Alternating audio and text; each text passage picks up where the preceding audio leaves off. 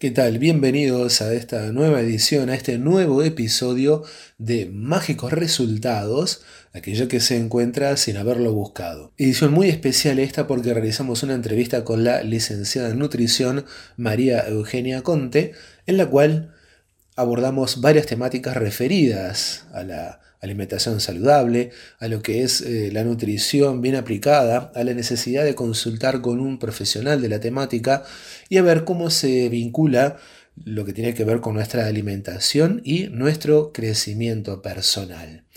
Así que como verán, haciendo una especie de juego de palabras, es muy nutritiva esta entrevista que vamos a escuchar a continuación, pero no sin antes recordar que, bueno, nos escuchas por Spotify y todas las plataformas en las cuales se emiten podcasts. Así que te invitamos a que nos des me gusta allí, que nos estás apoyando y mucho con esa gestión. Y si lo escuchas por el canal de YouTube Mágicos Resultado Podcast, podés suscribirte a nuestro canal que estamos buscando un objetivo de llegar a cierta cantidad de suscriptores que en breve te vamos a contar cuántos queremos alcanzar rápidamente. Así que sin más, vamos a escuchar ¿Qué cosas nos sugiere, nos dijo en la entrevista María Eugenia Conte? Una, una de, las, de las decisiones que no se toman fácilmente es ir a consultar al psicólogo y la otra es la nutricionista. Sí. Coincidimos en eso, ¿no? Puede ser, sí. Eh, no, es una decisión fácil eh, porque mm, eh, hay personas que me han dicho que, bueno, ir nutricionista, hay como una especie de prejuicio, el nutricionista te va a matar de hambre, te va a hacer comer el churrasquito con puré o lechuga. Exactamente. Eh, estoy en una situación de sobrepeso que tal vez la pueda nivelar con la dieta de panchos y ensalada. Sí. Y resulta que no voy a la consulta profesional porque, bueno, a fulanito o a fulanita de la familia le dio resultado esto y eh, voy a probar por acá. Eh, ¿es, cierto todo esto? ¿Te has cruzado con estos, con estos comentarios? Sí, lamentablemente eh, en muchas situaciones cuando el individuo llega a la nutricionista es porque ha probado un montón de cuestiones antes y no le dieron resultado. No le dieron resultado a veces no, no en el hecho de que no haya bajado de peso, sino que le ha costado poder darle continuidad. Evidentemente una estrategia que muchas veces puede ser o descargada de internet o como tú le mencionás que mi amiga eh, encontró una dieta que le sirvió y me la pasó a mí, entonces voy a probar si a mí también me funciona. Entonces muchas veces llegan después de varios intentos fallidos este, o por acudir quizás a un profesional que no, no se sintieron cómodos o, no estaba alineado con, su objetivo. Y bueno, este, y eso que tú mencionas de que no es una decisión fácil, también porque es invertir en algo que, bueno, todos tenemos que comer. Entonces a veces hay muchos prejuicios de, bueno, eh, voy a la nutricionista cuando tengo un problema y no para revisar mi alimentación y con el objetivo de quizás alargar la vida o prevenir determinadas enfermedades. Muchas veces uno asiste ya cuando está el problema y, bueno, y hay que resolverlo. ¿Por qué no ir ahora que estoy bien para estar mejor o seguir sosteniendo el bienestar? Claro, exactamente. Nosotros fuimos la primera generación de licenciados en nutrición que aborda más una estrategia en la prevención de enfermedades desde la alimentación y no tanto en el tratamiento de la enfermedad cuando ya está instalada. Eso hablamos de, de prevención primaria en salud. O sea, trabajamos para evitar que sucedan determinados problemas a futuro. Lo cual me parece una manera mucho más inteligente de invertir en salud, ¿verdad? Detengámonos ahí. Porque sí. unos momentos atrás decíamos que tomamos la dieta que bajamos de internet o probamos la que le dio resultado A. Sí, No importa quién. Ahora, probablemente pueda suceder que la dieta que le dio resultado A no sea la mejor para mí. Exactamente. Y va a tener que ver con mi metabolismo, con determinadas cosas que de pronto mm, solo el profesional me puede evaluar y tener en cuenta. Y a veces la dieta que, que tomo de internet o que le hizo bien a, de pronto no es la mejor para mí. Y estoy incurriendo en un error que puede ser importante. Sí, importante al punto de una afectación a la salud. Porque este, a veces uno cree que bajar una dieta de internet no me va a generar ningún problema y hemos visto casos de personas que por hacer estrategias alimentarias erróneas pueden llegar a tener déficit que son irreversibles. como por ejemplo anemias, este, amenorreas importantes. Y, y en este sentido es este, realmente importante recalcar que para elaborar una planificación nutricional se tiene que evaluar el contexto del individuo. ¿Y a qué nos referimos con el contexto? No es que la persona se tiene que adaptar a una dieta o, una estrategia nutricional, sino que esa planificación nutricional se tiene que adaptar a la persona. O sea, debería ser al revés, para que la adherencia al tratamiento nutricional sea más efectiva. ¿Y qué quiero decir con esto? Que si el individuo tiene que estar cocinando 5 horas por día o eh, las recetas que tiene que elaborar con esa indicación nutricional son muy complejas, es mucho más difícil que pueda llevarlo a cabo y adherirse a esa estrategia.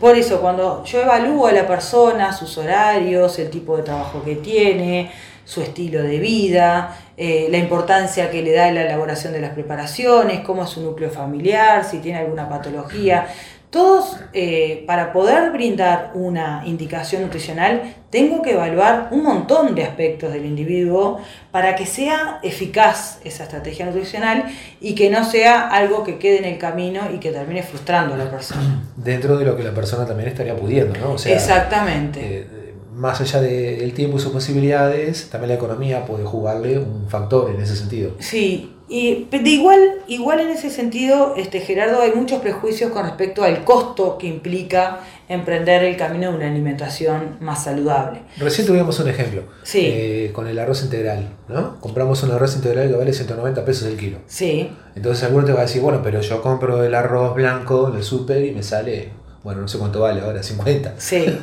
más o menos. Este, hay una diferencia en el medio, bueno, pero también hay una diferencia nutricional. Sí. De todas maneras, igual si nosotros nos ponemos a pensar en una alimentación básica, que estamos hablando carnes, frutas, verduras, cereales, panes, estamos hablando de que la materia prima en sí no es cara. Si yo estoy hablando de una alimentación que se basa en productos dietéticos, orgánicos, eh, eh, bebidas em, por ejemplo, que está muy de moda ahora lo que les llaman la leche de coco o de avena, que no son leches, en realidad son jugos. Ahí está, todos estos alimentos que en realidad están muy de moda o muy en auge hoy en día, sí es claro que tienen un costo elevado, pero no se basa una alimentación saludable en consumir un producto dietético u orgánico o eh, que sea... este que esté de moda, sino que es mucho más sencillo. Inclusive te podría decir que comer mal es más caro, porque si tomo todos los días refrescos, consumo todos los días fiambres, todos los días de la semana como carne roja, y así te podría seguir una lista de alimentos de consumo diario como mm. barritas de cereales, galletitas, evidentemente es, más cara la alimentación cuando no es saludable.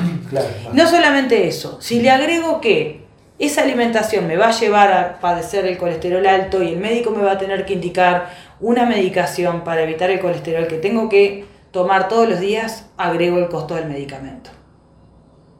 Y si todavía no estoy haciendo ejercicio, tengo que sumar el costo de empezar a hacer ejercicio. Exactamente, por lo tanto, si yo tengo una mirada más de prevención, una mirada más anticipativa, ¿no? Me anticipo al problema teniendo herramientas y cierto conocimiento, perfectamente nosotros podemos definir la salud que queremos tener de aquí a 10 años. ¿10 años? Sí. Yo me podría proyectar perfectamente cómo quiero estar de aquí a 10 años y eh, con conocimiento podría llevarlo a cabo. Decir, bueno, de aquí a 10 años no quiero, a empezar por lo que no quiero. No quiero tener la presión alta, no quiero tener el colesterol, no quiero ser diabético y quiero poder subir cuatro pisos por la escalera y no sentirme fatigado, poder hacer una clase de yoga y sentirme cómodo, eh, flexible, con energía, todas esas cosas las podemos, este, con la actitud y el conocimiento, las podemos llevar a cabo. Entonces, la consulta nutricional engloba otros recursos que no son solamente los alimentarios. ¿Cómo planificas con el paciente una visión a 10 años? Eh, depende qué lo llevó al individuo a, la consulta. Hay, y, con esto no quiero ni, herir susceptibilidades, Eh, pero muchas veces es muy banal el objetivo o muy, por así llamarlo, mundano el objetivo por lo cual un individuo viene a la consulta. Muchas veces es, eh, quiero llegar a estar bien físicamente porque tengo un casamiento en, en dos meses. Este, nadie, o te diré que muy pocas personas vienen a la consulta nutricional diciéndome que quieren alargar su vida o que quieren de aquí a 10 años estar en, en óptimas condiciones de salud. No, por lo general el individuo lo que quiere es este, enfocado básicamente en la estética corporal. Lo cual En claro, Está lo bien, cual es un buen bien. enganche para trabajar sobre otros aspectos que también Sí, son de una mirada quizás un poquito más profunda, eh, lo cual me parece correcto este, que, la, que la persona, sea por el motivo que sea, esté pensando en modificar algo de, de su estilo de vida.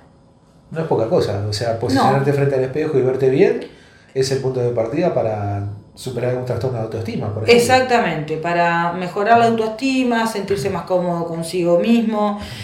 Pero eh, considero que hay objetivos que son mucho más macros para sostener una estrategia nutricional. Porque Por ejemplo. ese, ese es un objetivo que decís, bueno, logré el peso y listo. Y pero está. ser flaco no es sinónimo de estar sano.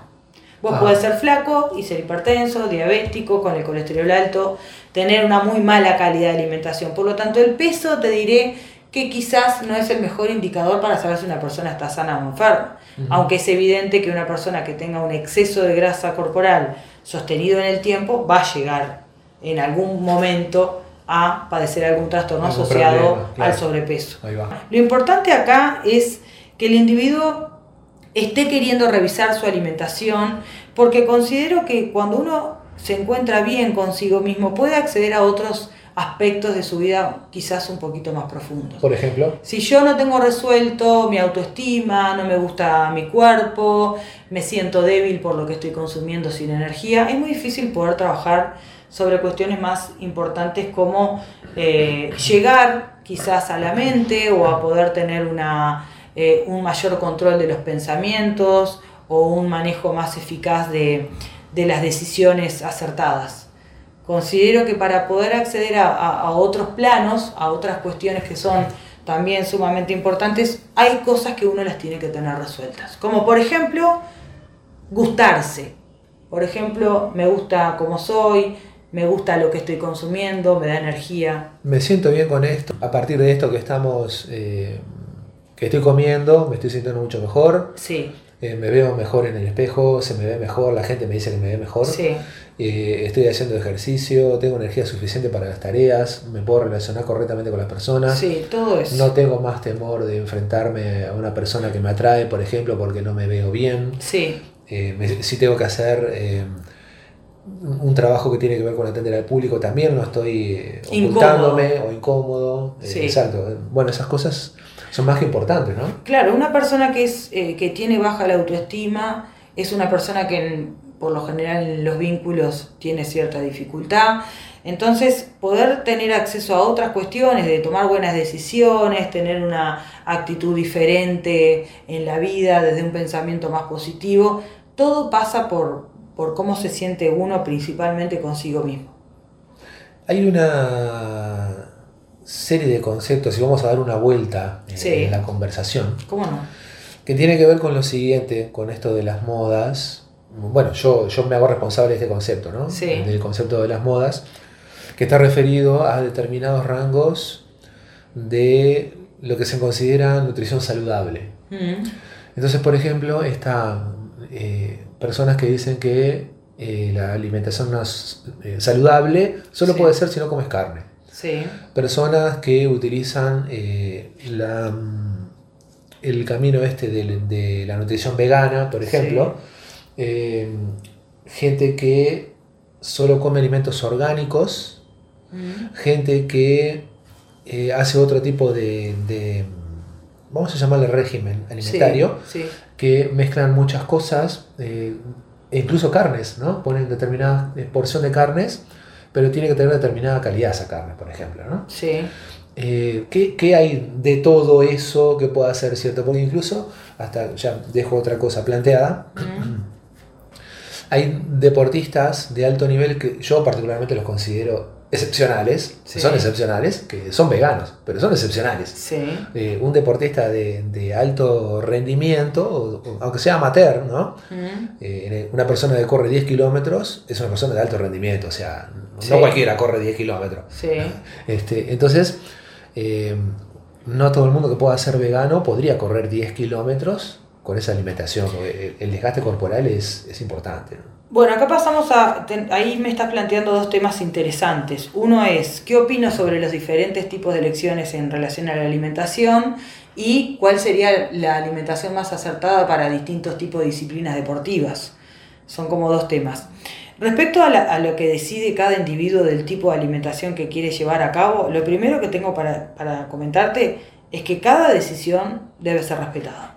Y por, Sí, un, sí. por un motivo este, esa persona eligió ese camino y dentro de lo que implica un acompañamiento nutricional tiene que respetarse la decisión del individuo y ayudar eh, en ese sentido a que esa decisión que tomó no le implique un riesgo para la salud. Claro, la, la idea del comentario no era atacar el concepto. Claro, es- sí, sí, Estamos sí. haciendo algo informativo para la gente. entonces- Exactamente. Si tú decís es que eso. tu alimentación sea vegana, este, el acompañamiento del Está ahí. nutricionista debería ser, bueno, Por ahí, claro. Eh, primero conocer los motivos que lo llevó a esa decisión, porque existen muchas modas hoy en día. Y, y segundo, bueno, poder realizar una indicación nutricional que, que le permita tener una alimentación completa con eso que decidió.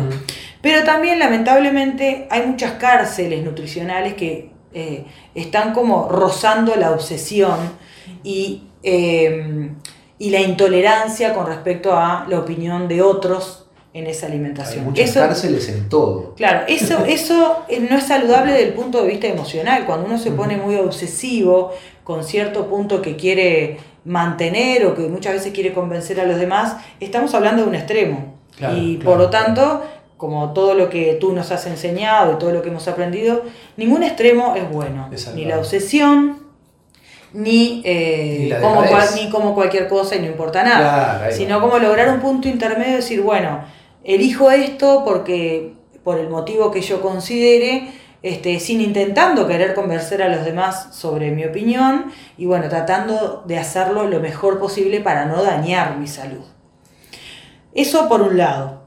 Eh, lo otro con respecto a la alimentación, bueno, cada deporte tiene, tiene un tipo de alimentación, en el caso de los corredores, que sea vegano no, no es algo limitante, porque si nos ponemos a pensar en los mejores corredores están en el África, Sí. este, y su alimentación se basa exclusivamente en cereales y semillas. Por lo tanto, un corredor perfectamente puede ser vegano y no tiene una implicancia en el, en el rendimiento para nada. Si hablamos de un deportista que entrena la fuerza y que su objetivo es la ganancia de la masa muscular, Un levantador de pesas. Claro, donde las proteínas de alto valor biológico, que es las de mejor calidad sabemos todos que son las de origen animal, ahí tendría una cierta limitación para lograr el objetivo. Pero ahí ya hablamos de otra cosa que tiene que ver con la alimentación específica a cada tipo de disciplina deportiva. Bueno, eso es para otro podcast, pero por Exacto. ejemplo, eh, la calidad nutricional de las proteínas. Hay algunos que dicen que la proteína animal tiene un alto valor, otros dicen que no, y prefieren incluir las proteínas de, por ejemplo, las legumbres, o sea, de garbanzos, porotos, lentejas y demás. Eh, y no consumir carne, digamos. Sí. Eh, eh, Hoy en día, ¿Está viste posible? que en- en la- lo que tiene la ciencia es que lo que antes se pensaba y hoy esos, eh, eso que se pensaba en ese momento lo tiró abajo la evidencia científica. Por lo tanto, en su momento se pensaba que la proteína de origen animal era la que tenía todos los aminoácidos esenciales y que te, digamos, era la única que podía brindarte proteínas de alto valor biológico. Hoy en día se sabe que hay proteínas de origen vegetal que mezcladas entre sí pueden llegar inclusive a ser muy similares a la proteína de eh, origen animal. Pero sí tenemos una gran diferencia. Los alimentos de origen vegetal tienen un contenido de fibra mucho más alto. Por lo tanto, yo voy a llegar a la saciedad mucho tiempo antes. ¿Qué significa?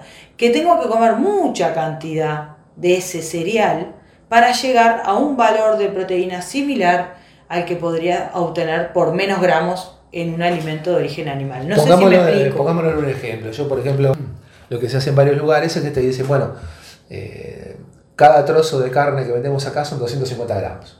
Sí. Bien, entonces yo sé que voy, me como un trozo de carne que son 250 gramos. Sí. ¿Cuánto equivaldría si no comiera esa carne en, en este tipo de proteína vegetal? Bueno, tendría que sacar el cálculo, ¿tá? Más o porque no es, no es lo mismo las legumbres que el arroz.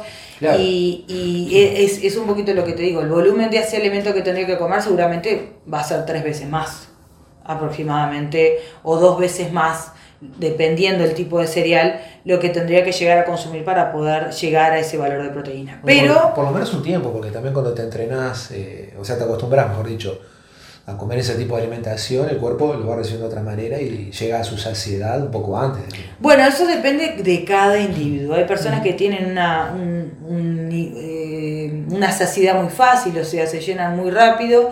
Y es como te digo también, depende qué alimentos son. Las legumbres tienen mayor cantidad de fibra, por ejemplo, que el arroz o que la pasta. Entonces, eh, eso habría que evaluarlo.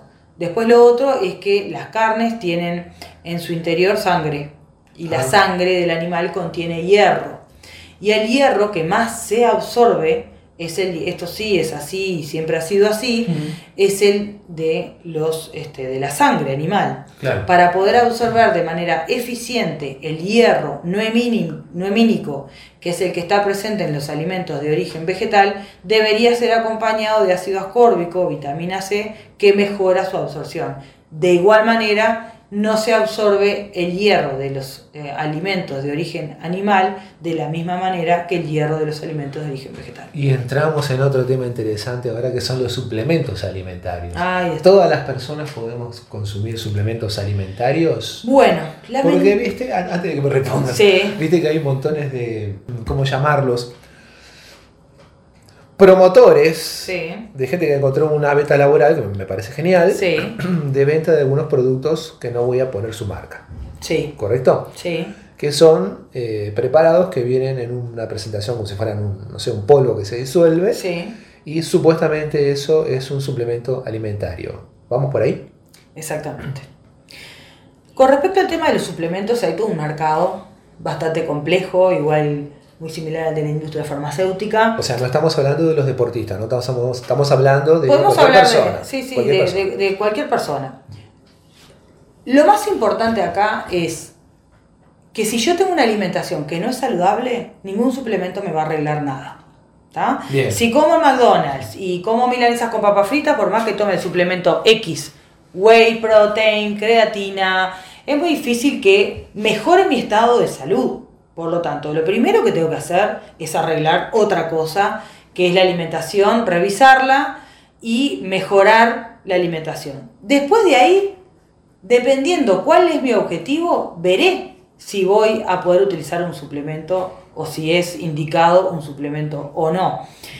Eh, hay muchos suplementos que no hay una evidencia científica adecuada, no hay una evidencia científica contundente en relación al resultado de ese suplemento. Es más, te diría que la mayoría no tienen resultado. Ajá, ¿Bien? bien. Muy pocos son los que tienen resultado evidenciado a nivel de, de- de estudios, estudios este, reales, ¿no? No, Estudios basados en estudios randomizados o metaanálisis, que ahí te indica claramente que, bueno, que ese, ese suplemento fue estudiado, fue probado en determinado grupo de personas y se observó un, una- un resultado real. Son muy, muy pocos. Pero si el médico te manda, por ejemplo, un complejo vitamínico porque detectó que había una baja en tal vitamina, eso Bueno. sí está bien. Yo lo primero que te diría es revisar tu alimentación. Porque si vos estás tomando un complejo vitamínico y no comes absolutamente nada de frutas y verduras, el problema es que tú no comes frutas y verduras. Ahí va. Y por eso vas a tener que pagar por algo que es sintético. Claro, o sea que de una manera u otra, si yo quiero resolver todo con pastillas y me vuelvo como un astronauta. Claro, en vez de comer, tomo una pastilla para esto, una pastilla para el otro. O sea, es lo más importante es poder revisar tu alimentación y ver si realmente esa deficiencia que tenés es una deficiencia real, que está provocada quizás por, por otra situación, o es porque tú estás teniendo una alimentación que es deficiente. volvemos un capítulo más atrás. Vamos y venimos en la conversación. Sí, vamos y venimos. Eh, no me quiero olvidar de este detalle, porque los regímenes vegetarianos, ya los englobamos todos en eso, Sí. una de las cosas que se observa mucho es el descenso de B12. Sí, en, en ese caso está indicado en los veganos principalmente, los veganos, no los vegetarianos que consumen huevos, lácteos, como leche y queso. En ese caso no sería eh, necesario, sí habría que controlar el hierro, las reservas de hierro, ferritina, hemoglobina, pero en el caso de los veganos sí, porque se ha encontrado en veganos deficiencia en, en algunas este, vitaminas y minerales. Entonces, para evitar esa deficiencia, muchas veces se acude directamente a la suplementación. Eso tiene que ver con el metabolismo de la persona, no tanto con lo que come, ¿no? No, eso tiene que ver sí con lo que ingresa, porque no te olvides que hay muchas eh, cuestiones que nuestro organismo no puede fabricar por sí solo. Claro. Debe recibirlas a través de la alimentación. Por eso nuestra alimentación nos va a brindar energía y los nutrientes que necesitamos para funcionar. Algunos nutrientes nuestro cuerpo tiene la capacidad de fabricarlos, pero otros no. Son, se llaman los nutrientes esenciales y que deben ser sí o sí aportados a través de la alimentación. O en su caso, la suplementación. Tengo una pregunta, me voy acordando de cosas. Bueno, ¿cómo no? ¿Qué hay de la permeabilidad del intestino? Bueno, hoy en día el intestino se está estudiando muchísimo.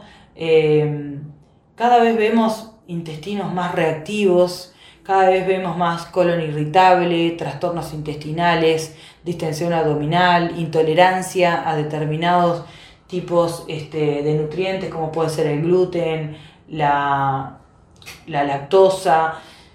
Yo creo que eso tiene que ver un poco cómo estamos llevando nosotros nuestro ritmo de vida, ¿no? Ajá. Por algún lado nuestro organismo está haciendo evidencia de, de cómo, de cómo estamos de, de estresados, de nerviosos, de acelerados y el intestino muchas veces tiene que ver con, con una situación de un individuo que está pasando por un estrés grande y lamentablemente en esa ci- ci- circunstancia nosotros tenemos que ir adaptando una estrategia nutricional acorde a cómo se va sintiendo el individuo.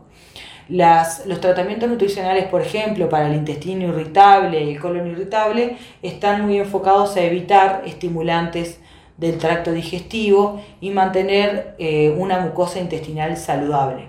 Para eso acudimos muchos, muchas veces a lácteos fermentados como lactobacilos vivos que ayudan a, eh, digamos, fortalecer esa flora intestinal de, digamos, de bacterias positivas para nuestro intestino. Aquel intestino que no está tratado, que está reactivo, y sí, evidentemente le cuesta eh, absorber determinados nutrientes, lo cual le va a generar distensión abdominal y molestias intestinales. Y bueno, pero antes de, de llegar a, una indicación nutricional, cuando un individuo viene con una patología de este tipo, siempre es importante este, observarme cómo estoy a nivel emocional o cómo estoy en mi vida, porque muchas veces el colon irritable tiene que ver con un nivel de estrés alto.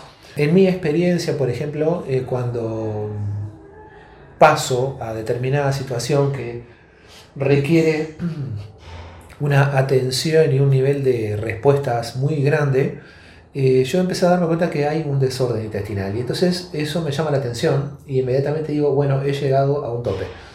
Entonces, bueno, recurro a determinadas estrategias, algunas que tienen que ver con el yoga, que en este caso, bueno, eh, no, no están en la conversación. Sí, sí, Pero sí. vuelvo, vuelvo a corregir lo alimentario y me hace reflexionar, porque digo, bueno, si llegué a este rango, quiere decir que no estaba atendiendo cuidadosamente, como habitualmente lo hago, la parte alimentaria. Bueno, entonces hago una corrección nutricional. Sí. Mm, Lo que hago eh, exactamente es incluir el arroz integral muchos días. Y bueno, empieza a nivelarse todo, sin dejar de comer verduras, carnes y otras cosas. Sí. Pero con eso a mí me ha dado bastante resultado. Y en poquitos días eh, vuelve a nivelarse de vuelta. Y bueno, evidentemente también baja esa, el nivel de estrés, no la asertividad de las respuestas que tengo que dar. Claro. Entonces, en mi caso lo he podido resolver de esa manera, pero eh, entiendo que mm, Hay personas que no. Eh, de hecho, recuerdo un cliente que tuvo una vuelta que tenía un colon irritable, pero era hiper estresado el hombre. claro. pero muy estresado. Es de las personas más estresadas que conocí en mi vida. claro, nuestro, de locos. nuestro organismo somatiza mucho y, y para empezar te digo que ya, ya, ya comenzamos mal, en el sentido de que una persona estresada come rápido, no mastica bien los alimentos y no respira cuando come. Entonces, la primera fase del proceso de la digestión, que es la masticación, que necesitamos que sea adecuada para que ese alimento ingrese en condiciones adecuadas para hacer pasar el bolo alimenticio, ser degradado de manera adecuada, ya la primera etapa está mal. Si yo trago, degluto así, ¡pac! Es muy difícil que ingrese en, buenas condiciones ese alimento. Claro. Ya la primera etapa del proceso digestivo ya arrancó mal. Inflamación segura, digamos. Exactamente. Entonces, observar eso, tomarme el tiempo, no utilizar las pantallas durante el rato que estoy comiendo, que es un momento que esté en el aquí y ahora, que es una de las cosas que, trabajamos mucho. O ahora estoy comiendo y lo único que hago es comer. No le presto atención a ninguna otra cosa. No voy a perder un cliente, no voy a perder una cita. No, son 15 minutos, 20 minutos, que está bueno como un entrenamiento mental de enfocarme en lo que estoy haciendo, disfrutarlo y prestar atención, que ese es uno de los principales problemas que estamos teniendo hoy. Queremos hacer muchas cosas a la vez. ¿Qué hay de este comentario típico también? Yo con cualquier cosita que come me arregla, me arreglo. Y bueno, lo que pasa es que no estoy poniendo como prioridad la alimentación. Claro estoy poniendo como prioridad otras cuestiones y por eso no es relevante para mí. Me arreglo con un café con leche y unas tostadas. ahí está. No le, no le doy importancia. No está por agujero, digamos. Claro, o sea, algo tengo que comer porque el estómago me está avisando, pero no le estoy dando la importancia que tiene hasta que aparece una enfermedad. Ahí está. Entonces, tener que llegar a ese punto donde cuando sucede la enfermedad, recién ahí empiezo a trabajar para mejorar, es una pena porque la realidad es, que no es necesario, y lo mejor es poder evitarlo, esa situación de antemano. Vamos a la consulta con María Eugenia Conte. Yo agarro, la llamo y agendo una hora y me da la hora y yo voy a la consulta. ¿Qué estaría pasando ahí? Bueno, eh, la consulta con Eugenia Conte y lo primero que vamos a hacer es una entrevista, una anamnesis, donde te voy a preguntar muchas cuestiones que tienen que ver con tu vida, con tus antecedentes, con tu núcleo familiar, con tus orígenes, con tu genética, con tu trabajo, con tu entrenamiento. Bueno, vamos a tener más o menos unos 45 minutos antes de brindarte la indicación nutricional de, bueno, una evaluación donde yo voy a recabar datos que para mí son sumamente importantes para poder brindarte una indicación nutricional que sea adecuada para vos. Después de ahí vamos a realizar ciertas medidas antropométricas, puede ser peso, talla, la medición de la circunferencia de la cintura y vamos a, a través de un estudio que se llama cineantropometría, a medir la grasa corporal. Bien, este estudio es un estudio que se realiza a nivel internacional, Em, yo utilizo la sumatoria de seis pliegues donde realizamos determinadas marcaciones en tu cuerpo y utilizamos un instrumento que se llama plicómetro y a través de él vamos a conocer el valor de grasa corporal. Después de ahí te voy a brindar una indicación nutricional acorde a tus horarios, tus hábitos, tus gustos para que lleves a cabo durante el primer mes. Luego, pasado ese primer mes, la segunda consulta nutricional se te entrega un plan nutricional que es como todo un material que se elabora en base a la primera consulta, donde te muestro cuántas calorías vas a estar consumiendo, qué nivel de proteínas, de hidratos de carbono, grasas tenés indicado y algunos otros datos más, el resultado de la cineantropometría y una nueva indicación nutricional. Bien. Yo no lo veo todas las semanas como lo hacen habitualmente mis colegas. La consulta mía por lo general es eh, entre los 20 días a un mes. Me gusta que la persona eh, tome contacto, se tome el tiempo para amigarse, adherirse al tratamiento nutricional. Que haga una exploración. Claro, y que se empodere, que no esté tan, tan este, ligado necesariamente o que tenga la obligación de decir, bueno, lo voy a hacer porque en una semana tengo que ir al control con la nutricionista. ¿no? El, el tiempo este de 20 días, un mes, te permite también plantearte que vos te estás eh, siguiendo una línea por vos y no por dar cuenta al profesional de que hiciste las cosas bien o mal. Un mes creo que es un tiempo prudente para poder visualizar un cambio cuando hiciste, pudiste llevar a cabo la indicación nutricional y es un tiempo prudente para poder tener una devolución de cómo te fue o cómo te sentiste. Bien, buenísimo. ¿Y mm, qué hay de mm, la relación? ¿Qué hay de, la relación entre la experiencia nutricional y algo que, conversamos a veces fuera de lo que es el micrófono, que es el, crecimiento personal? El crecimiento personal. Bueno, un poco de, dentro de, todo el estudio que, he tenido eh, contigo y más ahora profundizando en el, en el profesorado de yoga que, que estoy estudiando y cómo, cómo está alineado a, la nutrición, bueno, considero que el crecimiento personal o el desarrollo personal, eh, primero, estar saludable es fundamental, porque no existe para mí el desarrollo personal si estoy, si soy adicto, por ejemplo, a, los alimentos o al alcohol o a las drogas o al juego, este, habla de una, de una debilidad o algo que no, no, estoy pudiendo controlarlo y algo que no estoy pudiendo controlarlo, que me controla a mí, está, va en contra del desarrollo personal. La que persona que fuma está en ese... En ese Exactamente. si, si, tengo una adicción, algo de afuera externo que, que yo no puedo con eso, no lo puedo controlar, eh, es un punto que, que lo considero muy débil de un individuo que,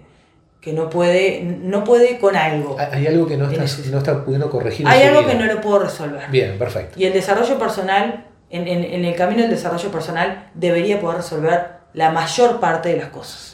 Sí, bien, bien, bien. Entonces, en ese sentido, estar que un alimento me domine o tener compulsividad por un alimento o tener baja la autoestima o no aceptarme, no gustarme, está desalineado con el desarrollo personal o con el control de, mi mente o mis decisiones. Por lo tanto, eh, mejorar en este sentido te va a permitir, bueno, eh, es como una, un, plus, una etapa más, un paso más para el desarrollo personal. Buenísimo.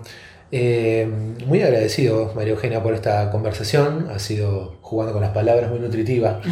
bueno, muchas gracias y para mí siempre es un placer. Me parece que hay mucha desinformación hoy en día a través de las, lamentablemente, de las redes sociales o individuos que haciendo un curso de cinco meses o cuatro meses de, nutrición ya brindan planes nutricionales. Eh, cometer un error en la alimentación, como mencionaba, puede ser, eh, lo podemos lamentar mucho. Mm. Lo que sí le voy a pedir a la, a la audiencia que cada vez que quieran este, modificar algo en su vida, por ejemplo, en hábitos alimentarios, como es este, en este caso que estamos hablando, lo hagan con profesionales calificados. Sí. este, para, para evitarse un mal mayor. Sumo mi parte, de estos de 4, 5 y 6 meses hay varios, en todas las disciplinas, la mía también, en el yoga hay varios de estos. Yo los respeto a todos, pero mi enfoque es otro. Lo que no significa tampoco, Gerardo, que un profesional pueda estar calificado para todo. Sí, sí, obvio, un profesional nutricionista puede no tener un conocimiento o haber quedado desactualizado y ese profesional también mm. es responsable de su desactualización. Exacto. Este, entonces no me refiero solamente a un curso de cinco meses, sino también la de, de colegas que bueno, este quizás no les interesa sobre determinado tema y bueno, eso también va en parte de ustedes poder asesorarse con un profesional que esté calificado para lo que estás buscando. Buenísimo, bueno, muchas gracias de vuelta, no será la última vez que conversemos, así que de momento eh, que la gente tenga aquí para reflexionar bastante. Bueno, y me pueden contactar a través de las redes sociales como nutricionista Eugenia Conte, ahí brindo también un poco información sobre varios temas eh, a través de reels o videos que estoy subiendo constantemente. Vamos a dejar la red social en la descripción del, del podcast, así del video, en la descripción del podcast, así que lo van a poder contactar fácilmente. Bueno, un placer Gerardo como siempre. Espero que haya sido de tu agrado esta conversación que tuvimos con la licenciada María Eugenia y que hayas podido tomar un montón de notas al respecto de todo lo que hemos compartido en esta entrevista. Ahora te voy a contar que el próximo mes, en febrero, en Yoga Esencial, vamos a dar inicio a nuestra formación de instructores en Nada Yoga, que es el yoga del sonido. que es todo lo relacionado a la utilización del canto de mantras y otros cantos también que se utilizan en la tradición del yoga para generar estados especiales y muy propicios como para la práctica de la meditación, la introspección y bueno, el conocimiento de sí mismo, que en definitiva es el objetivo del yoga. Para aquellos que ya son instructores eh, en yoga integral o instructores en nada yoga también, se propone la mm, participación en nuestro curso de profesorado en yoga integral. Una formación que para quienes ya, reitero, tienen su instructorado terminado, es un complemento perfecto porque aborda estudios realmente importantes. Estudiamos allí los cuatro libros de Patanjali, o sea, la, la obra y los Yoga Sutras dividido en cuatro libros, y también el estudio completo del Bhagavad Gita, un texto que de la tradición de la sabiduría india aporta hasta el día de hoy y mucho. A todo eso le sumamos profundización en las técnicas de yoga, ya sea en asanas y fundamentalmente en pranayama y meditación, para que, bueno, puedas aportarle más a tu práctica personal y a tus prácticas que dirijas hacia las personas con las cuales compartes. Una formación que es verdaderamente imperdible. Para continuar avanzando en yoga, entonces es muy importante que quienes son instructores puedan participar de esta formación de profesor en yoga integral. La otra novedad es que del 5 al 7 de abril vamos a estar transitando nuestro retiro, en este caso de yoga. Del 5 al 7 de abril, retiro de yoga cuyo título es Sanar. Va a ser en Villa Guadalupe como estamos haciendo hace muchos años, donde nos reciben muy bien y nos atienden de forma magnífica. Y en este caso la consigna, como decía, es sanar. Si creías haber experimentado muchas cosas en yoga, bueno, en el retiro vas a tomar contacto con una dimensión de la práctica que nunca antes habías tocado. Así que una propuesta a la cual no vas a poder faltar. Del 5 al 7 de abril entonces nos vamos a Villa Guadalupe para compartir nuestro retiro de yoga. Dejamos ahora para cerrar nuestro espacio las vías de comunicación con la producción de nuestro podcast, ya sea para comentarios, solicitudes de temáticas o algún contacto con alguno de los entrevistados que hemos tenido. Entonces, por correo electrónico te vas a poder comunicar a través de mágicosresultados.gmail.com mágicosresultados.gmail.com y si fuese por teléfono, vía Telegram, es lo que estamos utilizando, es el 099 18 21 77 099 18 21 77 o en el caso de que estés fuera del país, tenés que poner primero el prefijo más 598 y después 99 18 21 77. Ha sido un gusto compartir esta edición de Mágicos Resultados. Eh, de verdad, en serio, espero que haya sido muy nutritiva, más allá del juego de palabras, y que puedan aprovechar entonces todos los, los, comentarios que hemos generado, como también en las entrevistas anteriores. Así que muchísimas gracias y recuerden que Mágicos Resultados está presente y que en breve nos vamos a encontrar nuevamente. Estamos trabajando mucho para generar contenidos de alto valor, así que esperamos que sean de agrado y de utilidad. De vuelta, muchas gracias y namaste.